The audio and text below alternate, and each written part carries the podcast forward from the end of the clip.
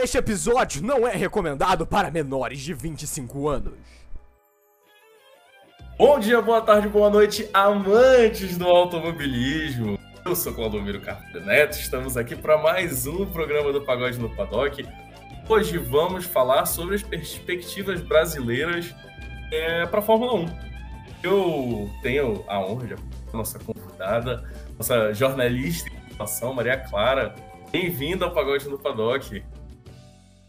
Oi, muito obrigada pelo convite. É um prazer estar aqui e muito legal estar aqui falando sobre justamente esse assunto que eu particularmente adoro bastante. Perfeitamente. Temos aqui também a nossa, a nossa piloto em, em atividade, né? Nossa, grande, nossa grande atleta do automóvel, Alemanha. E aí, tudo bem? Boas noites. Estou me comunicando já com nosso correspondente, nosso correspondente internacional. Buenas tardes, jamais, mas buenas noites Não. a gente está dando. Isso, isso mesmo. Manter o padrão. Directamente de las tierras de Juan Paulo Montucha, Tenemos Vitor Cortinho, tal guapo. Eu não aguento mais falar espanhol, cara. Chega. É... Bom, fico feliz de estar participando do episódio aí sobre o futuro do automobilismo brasileiro com uma integrante do futuro do automobilismo brasileiro aqui com a gente, né? Que é a Lê. Que é a esperança de, de pódios e pontos aí pra gente no futuro. Opa! Perfeito. Tamo aí. Eu, eu não ouso discordar, nem um pouco. Na não. verdade, essa esperança é nutrida dentro do meu coração. É... Mas vamos começar. A primeira coisa que eu quero perguntar para vocês é uma pergunta que eu acho assim muito interessante. Ela foi colocada em discussão nessas últimas semanas, mas é uma pergunta se a Fórmula 1 continua sendo o grande objetivo. A gente tem assim um, uma visão, principalmente de espectador, de fã, é, vendo muito como o caminho natural para a Fórmula Fórmula 1. O cara participa de uma Fórmula 4, uma Fórmula Renault, depois vai para a Fórmula 3, depois vai para a Fórmula 2, para tentar chegar na Fórmula 1. Mas a gente também tem, por exemplo, a Indy Lights e a, e a, e a Indy aí, muito forte, a Indy com alguns representantes brasileiros, né?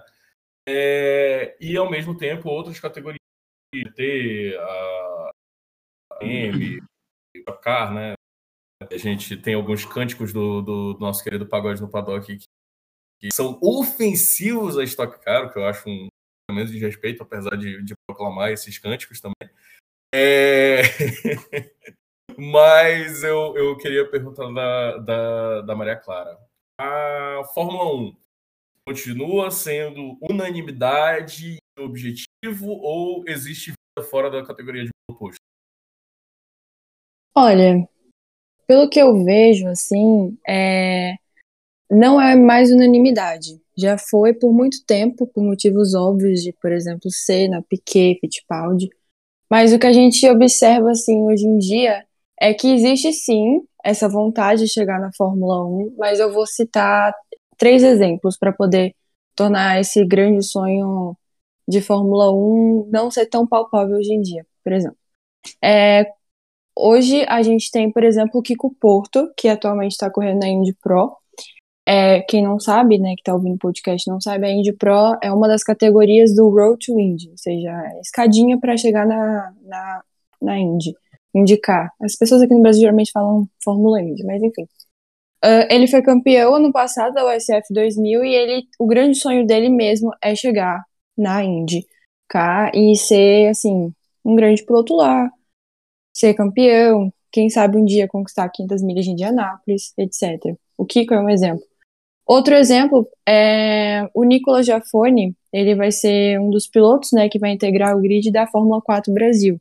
E uma vez eu estava fazendo uma entrevista com ele e eu tava assim, falando justamente desse assunto com ele. Ah, mas o grande sonho é Fórmula 1, você não tem uma outra alternativa? Ele falou, cara, eu adoro a Indy. Tanto porque meu pai já pilotou lá, é, mas é porque eu gosto também de Scott Dixon. E ele já começou a desdobrar, tipo assim, ele, ele colocou em jogo: olha, ter tem esse sonho, né, da Fórmula 1 de é, construir minha carreira no, no, no Fórmula, né, é, pela Europa, mas também eu não descarto é, uma Fórmula 4 norte-americana e depois ir entrando na, no Road to Indy para poder chegar no, na, na, na Fórmula Indy. E um terceiro piloto que eu vejo, que eu acho ele extremamente interessante, é o Felipe Fraga, que agora vai correr na DTM. Ele é o campeão mais novo da Stock Car, né? Venceu a Stock Car em 2016. E ele é um piloto, assim, que eu acho que, um, um, pensando assim a longo prazo, talvez a médio e longo prazo, ele é um piloto que pode muito inspirar é, aqueles que estão nas categorias de base ou até mesmo no kart ainda no Brasil. Por quê? Porque ele não tem uma, uma, uma carreira pautada no Fórmula, pelo contrário. Ele correu na Stock Car, principalmente. Ele foi, ano passado, vice-campeão mundial no WEC e está correndo DTM esse ano. Então, assim, é um cara que construiu sua carreira é, justamente no turismo. Então, o que acontece? É bem diferente você ver, você ver isso acontecer. Isso pode inspirar muitos pilotos a pensarem, cara, tem outras alternativas a não ser a Fórmula 1. E a gente está vendo isso cada vez mais.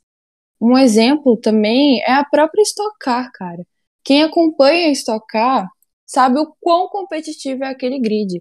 Aquele sábado de classificação na Stock Car, o que eles se matam para poder fazer a pole position é barbaridade. Eles andam assim super perto um do outro e é muito interessante porque tem piloto ali, por exemplo, Felipe Batista, que está chegando no grid. Esse ano venceu a Stock Light, que agora é Stock Series, ano passado. Mas também tem pilotos assim, como, sei lá, Tony Canaan, o Rubinho, o Felipe Massa. E, o que, e agora também tá tendo o Gianluca Petekov, que foi campeão da Fórmula Regional Europeia em 2020. Então o que acontece? É, observa-se novas perspectivas, sabe? E a Stock Car tá com grid super competitivo, pode ser totalmente atrativo para os pilotos. O Guilherme Bax mesmo, ele corria no kart até ano passado, agora esse ano tá sendo o estreante na, na Stock Series. Então, assim, você já vê, ó, ele não fez a carreira trilhando no Fórmula, ele fez a carreira agora ele tá pensando na, na, no, no Stockão. Então, assim, você já vê novas perspectivas. Então, eu diria que Sim, o sonho do, da Fórmula 1 está totalmente vivo, porque, meu Deus, é Fórmula 1. Mas existem, existem outras opções e os pilotos eles realmente consideram, e talvez a gente veja uma, uma, uma crescente disso, sabe? Pelo menos é o que eu acredito. Perfeito. Uh, eu, eu entendo justamente essa situação da gente.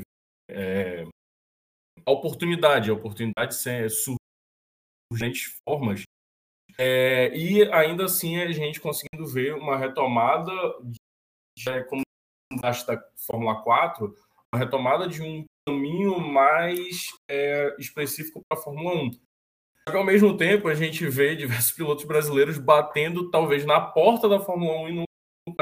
Mesmo que a gente tenha. E aí, justamente, se a necessidade de ter outros objetivos ficar aquela, aquela visão unificada, visão uníssona de que, ah, se não está na Fórmula 1 não deu certo. A gente tem diversos pilotos brasileiros aí que, que tem carreiras. Vou falar do Elinho. Né? É, o Hélio, talvez ele esteja, se a gente fizer o Mount Rushmore da, do automobilismo brasileiro, o Hélio vai estar tá lá. E não pisou na Fórmula 1. Então, é, são visões que o público geral tem que construir na maioria das vezes e que é, hoje em dia a gente ainda pensa muito na, na Fórmula 1. Mas aí eu quero, eu quero é, perguntar para a Lê, com esse surgimento da Fórmula 4, se, se ela tem um entendimento que pode ser um facilitador ou se a gente ainda vai continuar vendo essa questão de ah, o cara que vai ser campeão da Fórmula 4 vai para uma Fórmula Europeia, vai ser campeão da Fórmula Europeia, vai para a Fórmula 3, Fórmula 2, no máximo, e vamos continuar tendo aí essas, essas não participações de brasileiros na Fórmula 1. É, então, a Fórmula 4 ela veio como uma linha direta, vamos dizer assim, né, para para levar o piloto daqui para o automobilismo europeu, consequentemente Fórmula 1. Mas eu acho que é, Bom, o- qual é o panorama dos fórmulas aqui no Brasil, né? Já que a gente está falando um pouco do automobilismo nacional e essa diversificação de grid, assim. O, é, o custo de fórmula, para você correr de fórmula no Brasil, é um custo alto. Claro que F4 não vai fugir dessa regra e vai também ser uma categoria cara. Então, eu acho que não faltam pilotos no Brasil, falta patrocínio. E aí eu tenho um, um- eu tenho uma carta muito polêmica na minha manga, que eu não sei se eu vou lançar. É, vamos mais pra frente, mais pra frente, mais no final do, do programa, acho que eu falo. Ale, eu tô a gente- precisando de uma manchete. Se você me der uma manchete agora, vai ser perfeito. Eu dou, eu dou a Exatamente. manchete. Eu dou a manchete. Brasileiro tá preocupado em dar nacionalidade para Hamilton, porque querem dar patrocínio para gringo, graças à nossa síndrome de vira-lata, ao invés de investir nos pilotos brasileiros que já estão em desenvolvimento lá na Europa, meu bem. É isso. Bom dia, boa tarde, boa noite. Ai, cara. Mas, Ale, você não acha que essa situação do Hamilton é muito mais assim, pô, é um mérito parlamentar e uma coisa meio. Porra, que nem sei lá. Se eu não me engano, acho que o Papa João Paulo II ganhou nacionalidade brasileira também. Mas. Sei lá, pra mim não representa tão pouco. Eu acho mas aí, mas eu entendo a sua crítica. Mas é, eu entendo a sua crítica, porque aí realmente, tanto piloto precisando, pô, como é que não tem uma empresa aqui no Brasil? Pô, o Jorge Paulo Lema, o Scupira, o Marcel pô, como é que não tem para investir no Drogovic, cara? Drogovic É. investe, se investe nele, cara, o cara outro talento nato, cara. Mas e aí, é, a gente teve a, a introdução aqui de novo participante. É, e utilizando a introdução de um outro podcast, eu vou falar aqui. Lambidas, lambidas, lambidas, nerds. Estamos aqui com o André Lix é, para participar conosco. Pois não? Eu tô chegando igual piloto brasileiro na Fórmula 1, atrasado e sem saber o que tá acontecendo. Só vai. Esse esquema do Hamilton aí é mais um problema brasileiro. É, brasileiro gosta de quem tá ganhando, Né? infelizmente. Entendeu? Então, É, tem, é então tem que dar pro Max Verstappen, não pro Hamilton, pô. Bom dia, boa tarde, boa é, noite. brasileiro também gosta de quem rouba, né? Opa! Oh, Que isso, Eita! que A gente isso. tava comportado. Comportado o quê, Ale? Você tá chutando a porta aí depois de mandar os caras pra grama em Interlagos. Tá tentando mandar nós pra grama aqui também, ó. Toda polêmica. Não, não. O Leclerc tem uma cara de que nasceu em Brasília, assim. Então, realmente, já dá um. Já dá um. É cara de brasiliense, cara que nasceu na Asa Sul ali, sei lá. É... Bom, Vitor, esse é o seu momento de participar. Você disse que não entende muito do assunto, então tem alguma coisa para Exatamente. contribuir? Eu tô aqui pelo caos. É tipo, é, Verstappen e Hamilton é tipo Lula e Bolsonaro, né? Não vou dizer quem é quem. Loucura. O Vitor, o Vitor, ele, ele acabou de plantar uma semente do caos, né? Se a gente jogar essa frase no Fórmula 1 TT, a gente vai ter briga É, é- até. Ele tá preparando a gente pra cancelar esse mês, né? Acho que esse mês a gente não foi cancelado ainda. Não. Ainda não, ele- ainda não. Ele Mas veio vai ser. apagar o incêndio com gasolina. Ele veio Exato. assim, deixa que apaga o fogo, joga gasolina. Se assistirem, se assistirem a nossa live, a galera vai ficar bastante chateada com as críticas que eu fiz à, à Red Bull, mas tudo bem, assistam a live, por sinal. Mas vamos lá, vamos continuar aqui no assunto. Agora eu queria perguntar para o André um pouco mais. Um assunto que a gente já conversou um pouco, que é a formação de pilotos. Porque a gente falou um pouco sobre aquele. Ele vem de uma base, a base de formação dele foi jogos, foi simuladores. E agora ele está figurando lá na Fórmula 2.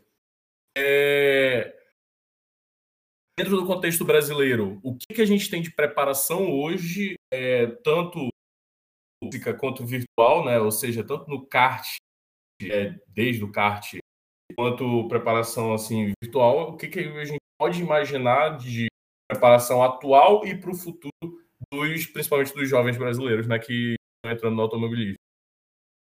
Cara, é. Inclusive, sem fazer o jabá já fazendo, eu gravei. Meu penúltimo vídeo é justamente sobre isso. É o segredo dos melhores pilotos. O que, que tem de diferente em, em Hamilton, em Max Verstappen? O que, que esses caras têm de diferente? É muito tempo de pista. É muito tempo de treino. Você vê, os caras começaram lá quando era moleque, tava todo final de semana andando de kart e vai subindo, vai subindo. Pô, Max Verstappen, se for contar aí, sei lá quantos anos ele tem de, de kart aí andando toda claro, semana. O George, o George Verstappen obrigava ele a puxar o kart nas costas, então, né?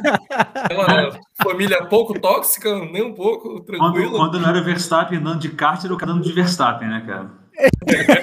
era o kart andando de Verstappen, exatamente. Então você vê que era muito tempo, né? Um tempo dobrado aí. Ele saía da pista de carregar o kart. E aí você, você coloca você vem para o Brasil, o Brasil tem valores ridículos, gente. É valores não é inacessível, são valores ridículos. Vocês estavam falando da Fórmula 4 aí. Vocês sabem quanto custa uma asa dianteira de um Fórmula 4? Se o cara quebrar, bater e quebrar sem querer? 40 mil reais. 40 mil reais uma asa. Tá? Aí você imagina se ele quebrar mais a suspensão, o carro, se der problema no motor. Um final de semana de kart no Paulista de kart é 4 mil reais. Um chassi de kart hoje é 20 mil reais. É ridículo, cara. Aí a gente não tem muita gente participando porque é caro. E quem tá participando tem que participar com o, com o dinheiro contado ali para ver que dia que ele vai andar, que dia que ele pode andar, ver que dia que o dinheiro vai dar para andar e, e, quando que ele vai subir de categoria. Então é, é muito difícil. É muito. É, volta lá no, na história do Felipe Massa quando ele falava do programa de francês que infelizmente da, da França lá que infelizmente formou o Grosjean. Mas foi alguém, né? o Leclerc, e o Leclerc. Então, foi um investimento, assim, os, os caras têm que ir atrás do dinheiro e botar o dinheiro para as pessoas correrem com, com menos, mais barato, cara. Você tem que botar é. mais. É igual, pensa no futebol aí, quantas pessoas jogam? Por isso que a gente tem craques, porque a gente faz uma peneira gigante. Aí você vai no, no automobilismo, é, entra a conta gotas. Não, é, justamente, é, é até pensando uma questão de torna um esporte muito elitizado porque você não consegue ter um investimento um investimento nem que seja por lei de incentivo ou alguma coisa do tipo, ele não existe. É, ou é muito pequeno ou é muito fraco e mesmo tipo pensando em, em algo mais substancial a gente está aqui na base e mesmo no topo a gente não tem esse investimento então o automobilismo brasileiro clama por, por favor, alguém ajude, alguém ajude. E as principais empresas brasileiras viram as costas. Valeu. É, isso que o André falou do, do valor, não é só na F4, viu? Tem a F3 que corre lá em Interlagos também, inclusive eles estavam correndo esse final de... Não, eles não estavam correndo, não. É, teve um final, acho que foi na primeira etapa do Paulista desse ano, eles estavam junto com a gente no autódromo. Cara, os carros são lindos né? Você passa, você vê aqueles carros lá, pô, dá vontade na hora de você sentar lá e sair pilotando. Mas é isso, é tipo assim, é uns 20 mil reais o final de semana para você participar de uma etapa sem inscrição, sem estragar o carro, sem nada. Porque no automobilismo, eu não sei se vocês sabem, mas é tipo assim, bateu, não interessa se ah, a culpa foi do cara que bateu atrás de mim, que nem bateram na minha traseira, quebrou meu para-choque, quebrou minha lâmpada. Quem vai pagar esse estrago sou eu. Então, qualquer batida que você dê no carro vai, vai sair do, bolso da equipe ou do piloto, sabe? Então, fica, fica muito, financeiramente, é praticamente inviável, assim, alguém é, conseguir sobreviver no automobilismo, que nem falo, assim, como é que você sai milionário do automobilismo? É entrando bilionário, aí você sai milionário. Pô, né? 20 mil reais no final de semana dá o quê? Dá pra comprar uma dupla sertaneja, não dá não? Cara, já imaginei André Lix pro dono do Zé Roberto e. alguma coisa assim. Porra, vai ser maravilhoso. Já, eu já, já tenho na minha cabeça aqui, André, se você quiser um parceiro, vamos investir no, no futuro do sertanejo. Aqui em, Manaus, a gente, aqui em Manaus a gente tem uma parada chamada Forró de Galeroso, que eu também vou te apresentar uma música que vai mudar a sua vida. A gente é. investe, a gente compra uma dupla sertaneja para dar lucro para pagar uma equipe de automobilismo. Perfeito, perfeitamente. CD mais vendido do Brasil. Esquema é... de pirâmide. Mais, mais, CD mais vendido do Brasil, Checo e Max. É... é... Maria, eu queria que eh, tu falasse um pouco também sobre essa, sobre essa questão da formação de pilotos, porque tu, fala, tu falou bastante sobre, digamos, o meio da pirâmide, né? Que é quando o cara já está numa categoria, que ele já está almejando é, entrar numa categoria de topo, mas também falasse um pouco sobre o cara que às vezes ele nem saiu daqui do Brasil. A gente vê alguns, alguns pilotos jovens, é, os Fittipaldi, por exemplo, os Barrichello, indo correr lá nos Estados Unidos onde você é uma coisa que né, você está dormindo em dólar e acordando em dólar. Aqui no Brasil, às vezes você está dormindo em real, acordando em dólar. Aí é mais complicado ainda. Eu queria que tu falasse um pouco também sobre essa questão da formação de pilotos. Bom, acho que no geral essa questão da formação de piloto, vamos falar assim, concentrada no Brasil. É como vocês mesmos já ressaltaram, é uma coisa extremamente cara, é, que dói muito, assim, o, o, o bolso, sabe? É uma coisa muito difícil, assim, complexa mesmo e que acaba, querendo ou não, eletizando total. É, vocês falaram do Lights, falaram da Fórmula. Acho que a, a Lê citou a Fórmula 3, né? Mas também tem, enfim, tem a Fórmula Delta aqui no Brasil, e não só, acho que até, até o, o carro aqui no Brasil é caro, assim, o estoque, no caso ou até mesmo Porsche. Enfim, tudo é caro. Mesmo porque a nossa moeda está muito desvalorizada. Mas, assim, sendo bem sincera com vocês, em termos de, de formação, não, não focando na parte é, monetária da questão, mas a formação de pilotos em si é, uma, é muito. Eu posso falar palavrão ou, ou não? Fica à vontade. Depois nosso, nosso editor se vira. Por favor. Não. Maria, te convido para assistir a última live. Vou falar que a formação é muito boa, tá bom? Porque assim, é, vamos pegar um exemplo. É, a gente tem o Pedro Clarot. Ele é um piloto brasiliense, é bicampeão brasiliense de kart. Ele foi é, campeão da Fórmula Delta Rookie, né? É, ou seja, foi o campeão entre os estreantes da Fórmula Delta no passado. Ele brilha no Light, mandou super bem no Brasileiro ano passado, principalmente na primeira fase. E agora ele vai estrear na Fórmula, na Fórmula 4 Brasil. E essa última semana ele estava testando o F4 em Monza. E ele foi simplesmente o segundo mais rápido entre os caras que estavam testando é, Fórmula 4 lá em Monza.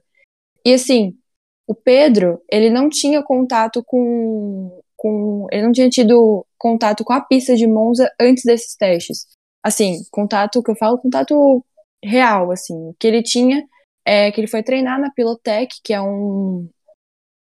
Como é que eu explico que a Pilotec aqui em São Paulo é como se fosse um centro de treinamento, é um lugar que você que o piloto pode é, treinar não só a parte física, né, de condicionamento, mas também lá tem um simulador muito maneiro e que, enfim, tem várias pistas lá na configuração Cremona, Imola e no caso Monza, e ele ficou treinando lá antes de fazer os testes em Monza. E ele mandou super bem. E não só em Monza, mas ele também testou em Imola, por exemplo, e também andou entre os mais rápidos. Só que o Pedro, ele tem a experiência maior dele é o quê? Duelar com esses caras que são monstros no kart aqui no Brasil, como por exemplo o Nicastro, o Olingalim, que estava até é, andando no, na Europa até acho que semana passada, se eu não tô louca. Mas enfim, é, porque foi o europeu de kart. Andou ele, o Gomes e o Matheus Ferreira.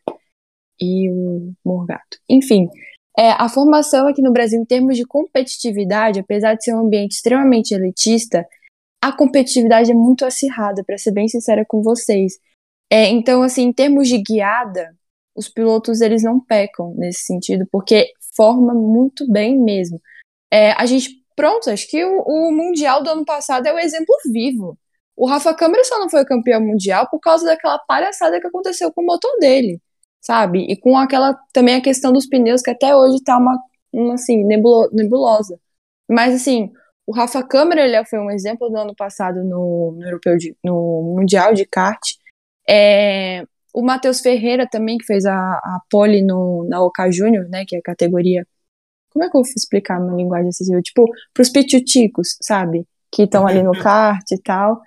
É, tem também o Miguel Costa, ou seja, são, são pilotos que têm experiência, principalmente, por exemplo, o Clerot, tem experiência lá no aqui no Brasil e que quando vai lá para fora, como está sendo o caso agora, manda super bem, sabe? Acho que o Rafa Câmara para mim é outro exemplo. Então assim, a formação de pilotos aqui no Brasil, em termos de competitividade, formar um bom piloto, dar, proporcionar para ele uma boa noção de guiada, é, é realmente muito boa.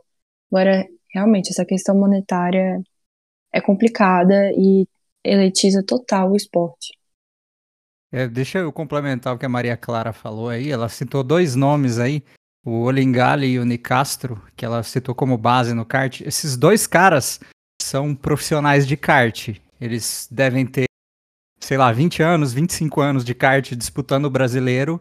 E se eu não me engano, o Nicastro já tem 10 títulos, né, Maria Clara? Os, o Olim e o Nicastro estão em empate, são Deca campeões. Eles estavam duelando no passado para ver quem ia conseguir o 11 primeiro título, primeiro, assim. Então você vê da onde os caras estão saindo. Só que aí, deixa eu, deixa eu pular aí na conversa também. Você vai ver, a gente é, tá falando, eu não sei se a galera que tá ouvindo sabe quem são esses caras. É, quantos anos eles têm, mais ou menos?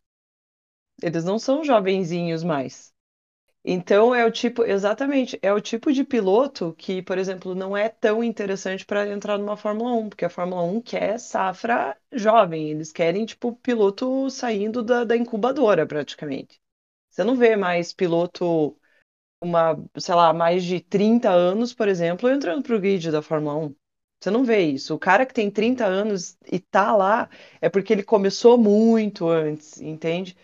Então, assim, é, eu concordo totalmente com o que a Maria Clara falou com relação a gente ter pilotos.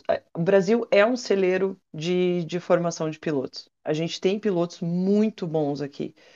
É, existem N fatores, existe também, infelizmente, o fator política, que acaba falando muito alto.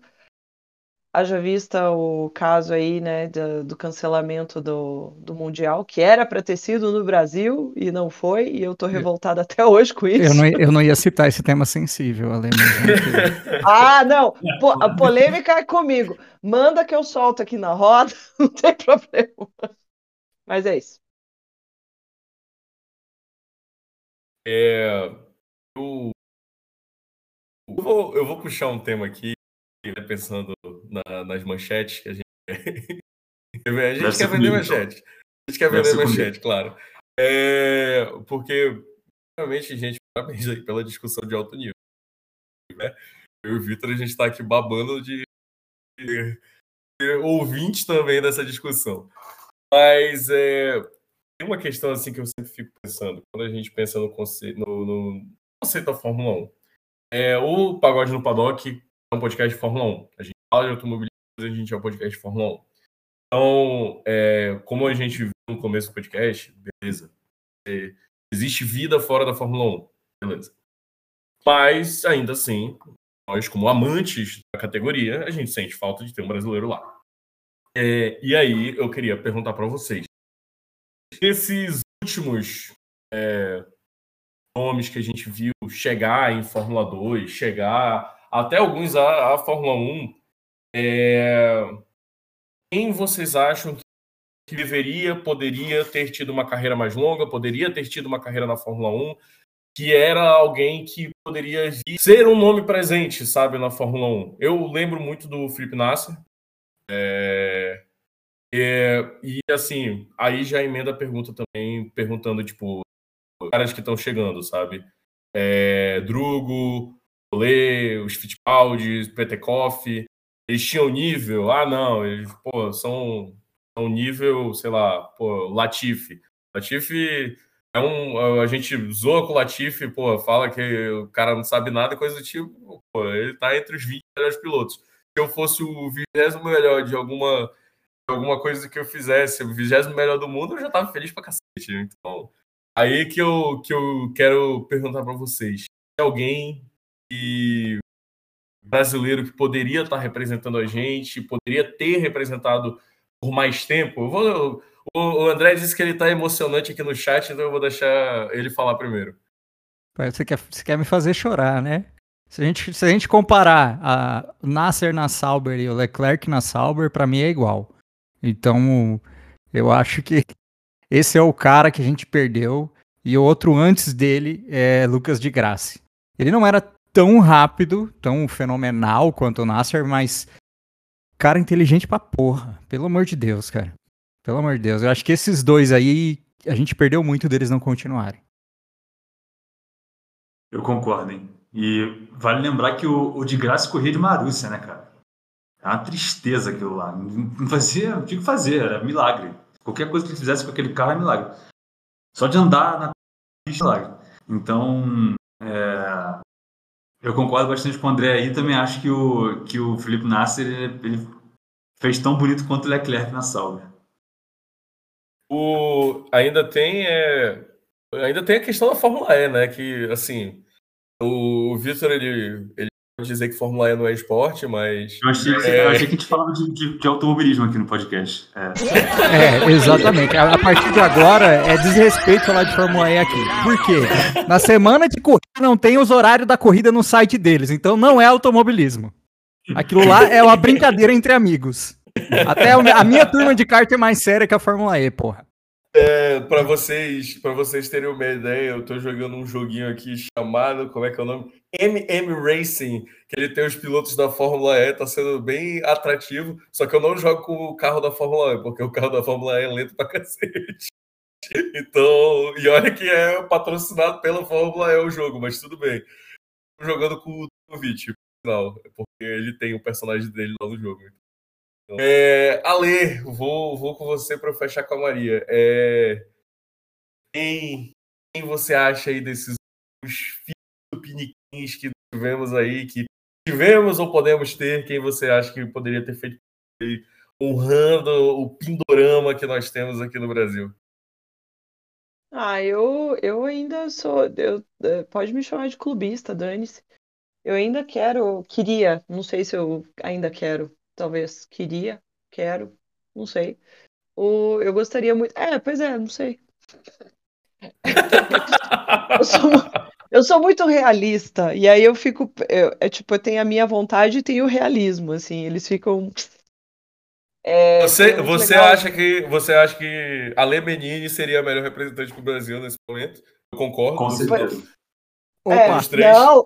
Somos quatro. Somos quatro. Já quebra, já quebra duas barreiras aí. Não, hoje é o eu dia, queria. Hoje é o dia de subir hashtag, né? Da Lina Aston Martin. Hashtag Alena Aston Martin, com certeza. Melhor que o Vettel, né? Já tá sendo. Até parece. Com certeza. Eu, é, eu, não, eu, eu completou três corridas esse ano, o Vettel nenhuma, né? Então... Opa! eu, eu coloco. Eu, eu coloco o Lix no lugar do Bottas. Assim, finlandês por finlandês, eu prefiro o Lix. Mas tudo bem. Por favor, Nick, se você for fazer sauna, use toalhas. Não, é... não curto sauna, não. Mas, Ale, eu... por favor, continua, continua. Eu, eu gostaria mesmo de ver o Drogovic subindo para a Fórmula 1, sabe? Só que tem dois fatores. Primeiro, grana. Segundo, eu ainda acho que ele não está sendo consistente o suficiente nos resultados dele, sabe? Então. Cara, pois é, porque se a gente vê assim, ah, sei lá, se a gente pegar quem é o piloto intermediário, a média ali da, da, da do da Fórmula 1. Se for botar, sei lá, o Guanyu Zhou, pilotou menos que o Zhou na Fórmula 2. Ah, teve um momento de mais talento coisa mas o Zhou foi mais consistente. Ah, tinha mais dinheiro, etc e tal, não sei. O Zhou sempre pipocava na última volta, isso é verdade sempre pipocava na última volta. Meu Deus do céu, nunca vi um piloto pipocar tanto na última volta. Mas é, ele foi mais consistente. Então, é, a gente vê o será que o Drogovic tem nível para estar na Fórmula 1? Falei. Pra concluir. É, então, é isso, né? Tipo, eu, é aquilo que eu te falei. Aí é meu, minha vontade, meu realismo, né? A minha vontade era que ele fosse, mas sendo realista, eu acho que a gente não. Eu, honestamente, acho que a gente não tem ninguém pronto para entrar na Fórmula 1. É. Na, na, na, verdade, esse é o ano do Drogovic provar isso, né? Exato. É, de- Eu tenho- eu- eu vou- eu- É o limite, né? É o último ano, eu acho. E eu, eu vou citar um, um- amigo, uma coisa que um amigo meu sempre fala, cara. Não adianta só isso. Hum, ainda tem a janela. Você tem que estar no momento certo, preparado. Você perdeu a janela, é igual o Pietro Fittipaldi, cara. O Pietro Fittipaldi, infelizmente, perdeu a janela dele. Ele vai ser pra sempre reserva da Fórmula 1, é o máximo que ele vai conseguir. Exato. Maria? Eu concordo com tudo que vocês disseram. É, Acho que a questão do, do Felipe é uma questão muito complexa. Eu acho que eu detesto falar isso, porque eu acho. Eu posso ser bem sincera, eu nunca quis ver. Não, não, não é que eu nunca quis ver ele, mas assim. Eu acho que ele combina muito mais com o EC da vida, um, um campeonato mundial de endurance. Pra ser bem sincera, ele é um piloto que adora corrida de longa duração e que ele manda muito bem, porque ele é um piloto extremamente estratégico. Não é à toa que um dos pilotos favoritos dele é Nick Lauda, é, além do Senna, óbvio. Ah, mas pensando a longo prazo, eu não consigo ver ele na, na Fórmula 1, porque sabe uma coisa assim que me pega muito? É o campeão do ano passado, Oscar Piastri. É, eu acompanho ele desde que ele foi campeão na Fórmula Renault. Ele foi campeão na Fórmula Renault em 2020, não, 2019. É, foi campeão em, em 2020 da Fórmula da FIA F3, da FIA Fórmula 3, e em 2021 foi campeão da da Fórmula 2. E assim, é, ele simplesmente bateu os recordes possíveis, chegou nos recordes do Charles Leclerc, do, do George Russell, e tá como? Não tá como piloto ali na, na Alpine, sabe? Ele tá ali como piloto reserve driver, né? Ou seja, piloto reserva. Então, assim, eu fico imaginando, meu, imagina se, se, o, se o Felipe Drogovic, ele sai, assim, abalando esse ano pra, pra, na Fórmula 2. Sai ganhando feature race, sai fazendo a pole position, sai acertando o carro como ninguém nunca acertou, dando um banho na Prema, que é a equipe é, sensacional, assim, multicampeã da categoria. Não é o bastante. A gente sabe disso. Porque o money talks, sabe? Cash is king, sabe? Não adianta. E outra coisa, a gente tá vendo se o próprio automobilismo brasileiro é, já não é, já não recebe tanta, tanto patrocínio, será que aconteceria isso de fato para poder ver um dos nossos pilotos entrando na Fórmula 1? É uma questão que eu fico muito na minha cabeça martelando. E para ser bem sincera, é exatamente isso que vocês falaram. Precisa de um momento também. Não adianta você ter os recordes, não adianta você ter o dinheiro, também precisa do momento. Onde é que o Felipe entraria agora no grid? Sabe? Onde é que ele entraria no grid? Eu fico pensando ali na vaga da Haas, mas o, o Magnussen fez milagre? Quer dizer, fez milagre não. Ele colocou a pilotagem dele em jogo e usou o, o, toda a experiência de Haas que ele teve. Também que o motor Ferrari tá muito bom. Enfim, é, mas aí, pensando mais a longo prazo ainda, o único, o único não, tem dois nomes que eu boto fé, que assim faz o meu coração ficar um pouquinho mais quentinho de imaginar a bandeira do Brasil sendo erguida no pódio, que é justamente o nome do Caio Collet, que eu acho a gerência de carreira dele muito bem estratégica, muito bem assim traçada a estratégia. É, ele é um piloto que, se você for ver, ele começou na Fórmula 4 francesa. Ele tem toda a escolinha dele toda francesa, assim. Então, ele ganhou tudo que tinha que ganhar aqui no, no kart Brasil, foi lá para fora, mandou super bem no, na OK, aí fez introdução para, né, fez introdução aos monopostos, ou seja, do kart para o monoposto. Na F4 francesa, no ano de estreia ele foi campeão da F4 francesa. Depois ele correu na Fórmula Renault, foi campeão da, do, entre os rookies e quinto na geral. Depois ele foi vice-campeão da Fórmula Renault. Ano passado estreou na, na FIA F3. Não diria que ele teve a estreia que ele queria, nem que eu queria que ele tivesse. Mas esse ano ele tem um, um bom potencial na, na F3 para pelo menos conseguir ali lutar pelo top 3 do campeonato. E é um piloto que tem a projeção de fazer dois anos de Fórmula 2. Pode ser que nesses dois anos, ele, como tá fazendo a academia da Alpine, né? Sei lá, vai que o Alonso mete o pé. Vai que o Alon, vai que o Ocon também recebe um pé na bunda e é substituído pelo Piastri. E aí? Aquela coisa, o Caio, ele tem a guiada. Precisa de evolução? Precisa. Todo piloto está em constante evolução. Ele tem o um dinheiro? Eu espero que ele tenha. Ele é bem assessorado? Ele é bem assessorado. Muito bem assessorado. Ele tá simplesmente com o irmão, com o irmão do Jean Todt, é, junto com ele, que é o Nicholas. E aquela questão. Todo mundo sabe disso. Entrar na Fórmula 1, além do talento e do dinheiro, é uma questão de oportunidade. Eu acho que ele possa ter, pelo menos é o piloto que eu mais boto fé que tenha, em relação ao Drogovic. E também o Rafa Câmara, mas acho que o Rafa Câmara é um nome que tá muito no começo, também não quero pilhar muito, não, porque tá começando esse ano ainda na Fórmula 4. Ah, ele arrasou na Fórmula 4 do Emirados Árabes, mas vamos ver como é que ele vai estrear na F4 italiana, como é que ele vai fazer as etapas da F4 ADAC, né? Aqui é Fórmula 4 alemã. Mas assim, eu acho que os dois nomes que eu botaria nesse páreo, com certeza, Caio Collet e Rafa Câmara. Agora vamos ver como é que vai ser. É, do Collet, assim, atualizando aqui só Fórmula 3 e a Fórmula 2 para nosso ouvinte mais ocasional, que acompanha mais só a Fórmula 1. Fórmula 3, o Collet está em 13 terceiro, né? Ele teve um abandono e um sétimo, uma sétima colocação uh, no Bahrein e agora em Imola. E, é, Imola vai ter, né, etapa da Fórmula 3. Acho que os principais concorrentes dele são o Arthur Leclerc, o Vitor Martin e o Franco Colapinto, também conhecido como Vitor Martins. É, e aí é justamente a gente ver se ele consegue superar esses, esses é, rivais, né, Esse, esses concorrentes aí, em busca de uma vaga na, na Fórmula 2. O, o Caio Collet está na MP, que é a mesma equipe do Drogovic, é, equipe holandesa, e aí pode ser uma porta de entrada para ele, né? Já o Arthur tá, o Leclerc tá na Prema, que talvez seja a equipe mais forte, né, desse mundo de Fórmula 2 e Fórmula 3.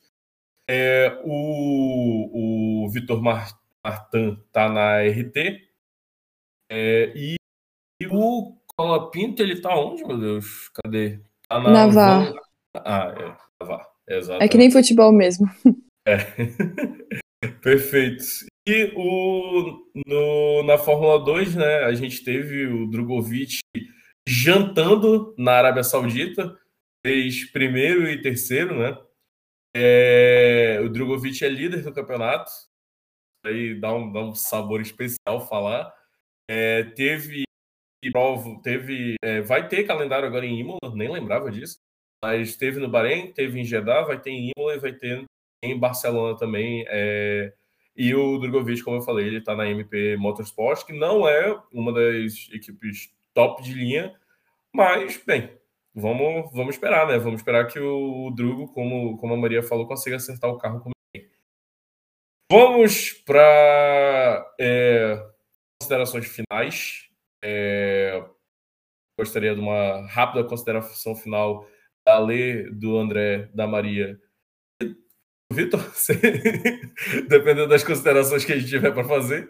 É, e eu queria, por fim, para a gente fazer aqui rapidamente também, é, depois das considerações finais, um pódiozinho do, do Grande Prêmio da, de Imola, né? O Grande Prêmio de San Marino, porque Emília Romanha é o cacete, é, sempre vai ser San Marino. Então, então vamos lá. Ale, considerações finais rapidamente. Bom, é mais ou menos para resumir tudo que a gente falou, o automobilismo tem que ser mais barato, o preço da gasolina tem que baixar. Amém, amém. É, é difícil. Não, é, eu não sei, eu não consigo pensar numa forma de democratizar mais, popularizar mais o automobilismo, porque eu acho que isso ajudaria muito principalmente aos brasileiros chegarem mais nas categorias mais importantes, que são europeias e americanas, né, invariavelmente. É isso. Gostaria que fosse o mundo ideal. Ponto. Ah, já manda o pódio? Não, não, não, calma. Pódio depois, beleza. Pode depois, pode depois. Organizado aqui. É, Perdigão, por favor, trilha, porque eu vou revelar dois sonhos. Cara, a I Fórmula 1. I have two dreams. Cara, esse problema a, a, própria Fórmula 1 criou. Quando começaram a se formar esses super pilotos lá desde criancinha, Verstappen, Hamilton, Leclerc, esses caras têm uma carreira muito longa, então acaba sobrando menos vaga. Então meu primeiro sonho é que tenha mais equipes, pra gente ter mais vaga, pra gente, para que entre mais gente. Então, por favor, FIA Liberty, deixa a Porsche Audi entrar, tá? Com equipe própria, mais, mais quatro carrinhos aí no grid, pra gente começar, pra gente começar. Depois eu falo quantos eu quero, tá? Mas pra gente começar, quatro a mais tá bom. E o segundo, o meu segundo sonho é para resolver o problema que a Ale falou. Cara, o automobilismo tem que adotar o modelo das ligas americanas. Porra, imagina o draft de Fórmula 1, os caras chegam lá, final do ano, terminou o campeonato da Fórmula 2, quem vai pegar quem? Quem tem a preferência na vaga? Quem tem a preferência em chamar o primeiro? Putz, que lindo, cara. Pode encerrar a trilha, Perdigão. Caraca, draft da Fórmula 1. Deixa que o. Era Posso deixar o terceiro sonho? É, o terceiro sonho é que, para liberar mais vaga, o Alonso se aposentar. Ah, já tá na hora. Para que tiver um substituto para ele, né? O Ocon tá ganhando dele, tá? Só queria avisar isso, mas tudo bem. O mesmo à parte. É, Maria, considerações finais? Bom, eu acho que a gente disse praticamente tudo assim de importante desse assunto.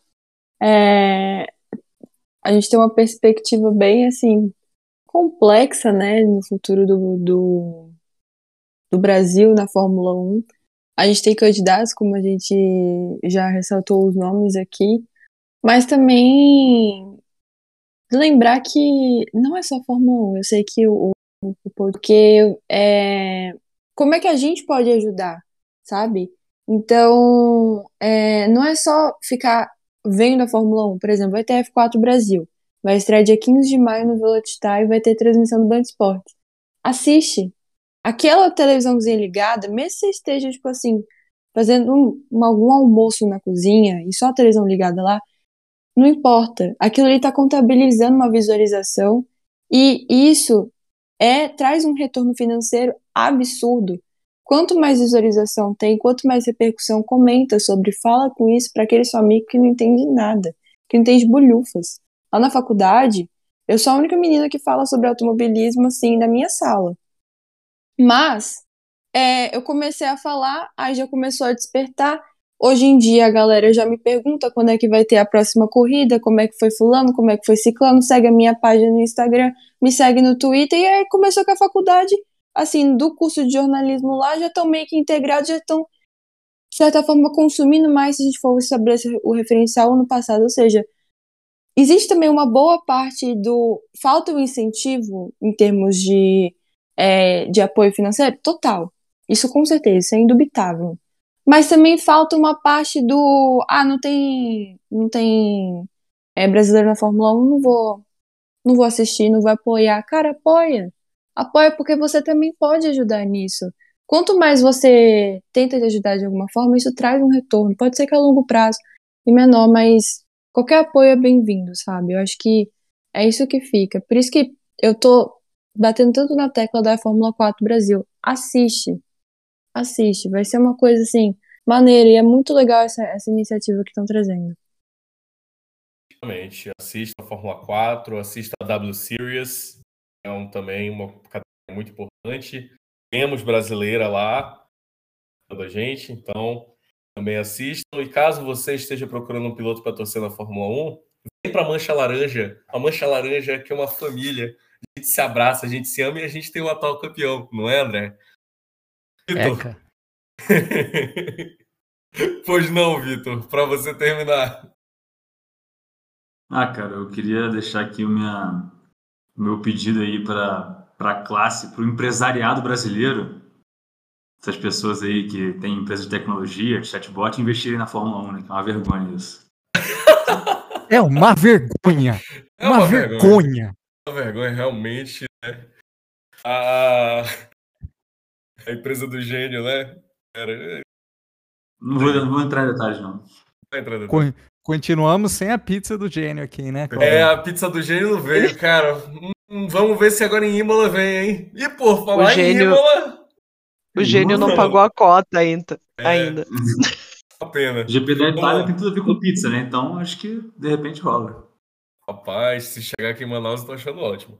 É, Vamos lá, vou falar em pizza, por falar em Itália, por falar em máfia. Não, ninguém falou de máfia, tá bom. Mas em algum momento citaram a Ferrari. Mas é... Vamos lá, eu quero pódios do Grande Prêmio de São Marino. Ale Menini, seu pódio.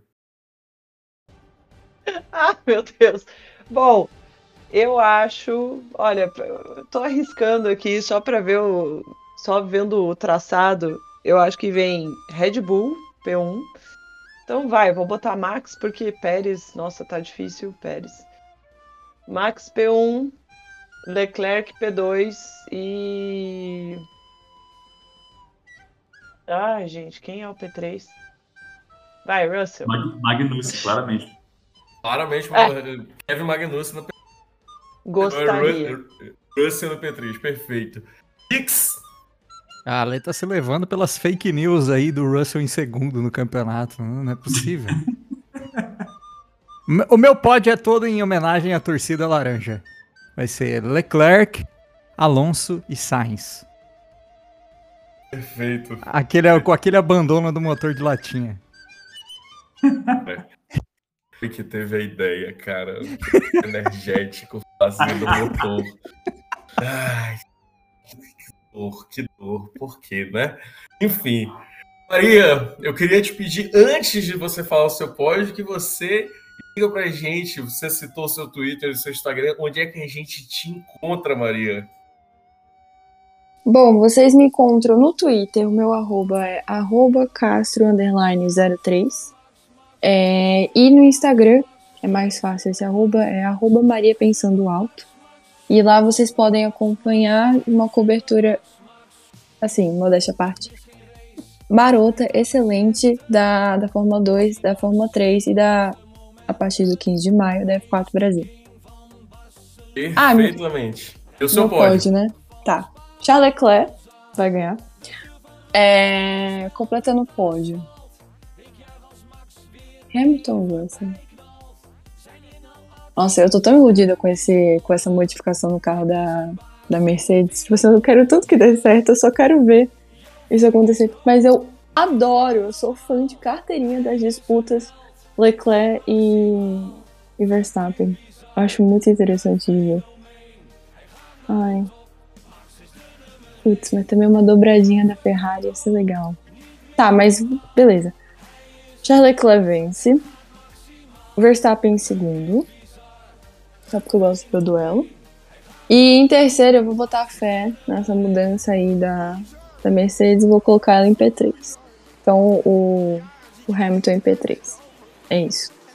É, é, Desculpa, só essa fala da Maria. O que acontece num tri-wide Hamilton, Verstappen, Leclerc? Puta Bandeira vermelha. Não. Meu Deus. Acontece, acontece o mesmo que aconteceu ano passado Russell e Bottas. Mano. Gente, adoro. Three Wide é muito legal. É muito Imagina! legal não está no meio. Imagina, imagina um trio wide desses três em Monza na reta pra frenagem da primeira curva. Ah, aí, aí, não, aí a gente vai ter um novo tipo de carro de Fórmula 1 nascendo.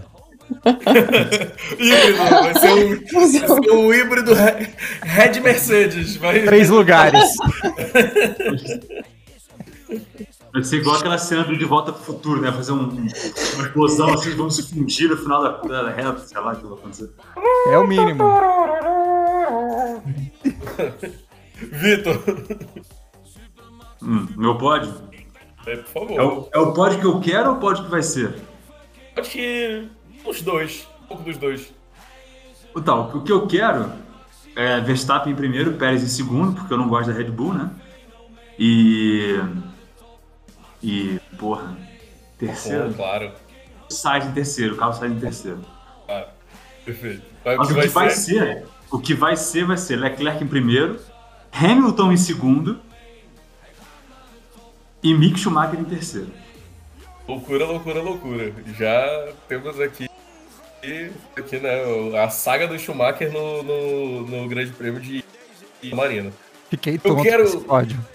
Eu quero, eu quero falar para vocês que o Leclerc, o Leclerc ele chega, ele chega uma bela homenagem a todo o automobilismo canadense. Ele chega dando uma porrada na traseira do Verstappen na variante Villeneuve. Então, dali ele não passa. Este pódio será composto por uma vitória de George Russell, porque George Russell já se provou ser um excelente piloto de. Chove em Imola.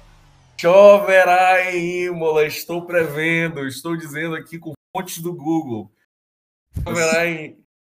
Choverá em Claudão, você é o, você é o cacique cobra coral do, da Fórmula 1, Eu é isso? sou, eu sou, meu irmão. Eu, tô, eu sou o cacique sucu, sucuri, surucucu, a porra toda. Chove em Imola, então vamos que vamos. O George Russell em primeiro. Vamos ter, quem mais? Vamos ter. Vamos ter dobradinha da Mercedes. Hamilton em segundo e em terceiro. Valtteri Bottas, porque ele não consegue tirar do Hamilton. Então, vamos ter dobradinha da Mercedes e completando o pódio Valtteri Bottas perfeitamente. Na variante Villeneuve, o Leclerc entra na traseira do Verstappen. Cara, senhores. eu, eu achei que meu pódio ia ser louco. Eu fico com vergonha agora do meu pódio. Queridão, queridão, eu tô aqui pela loucura. Senhoras e senhores, eu gostaria de agradecer a presença de todos, principalmente a presença da nossa convidada Maria Clara. Volte, retorne, estaremos conversando novamente. Muitas outras oportunidades. Muito obrigado pela, pela presença. Muito obrigado pela paciência de todos. Muito obrigado pela audiência de todos. Sigam a gente nas redes sociais. É legal que eu tô apontando aqui para baixo como se a gente fosse divulgar o vídeo, mas não, é só áudio. Clica no like aqui. É, clica aqui embaixo do like, aqui no cantinho, nesse cantinho mesmo. Mas enfim, é, sigam a gente nas redes sociais. A gente tá lá fazendo carrossel de meme, tá fazendo Power Rank, tá fazendo Diaba 4 lá. E, como sempre, um beijo para todos e tchau! Tchau. Valeu. Tchau.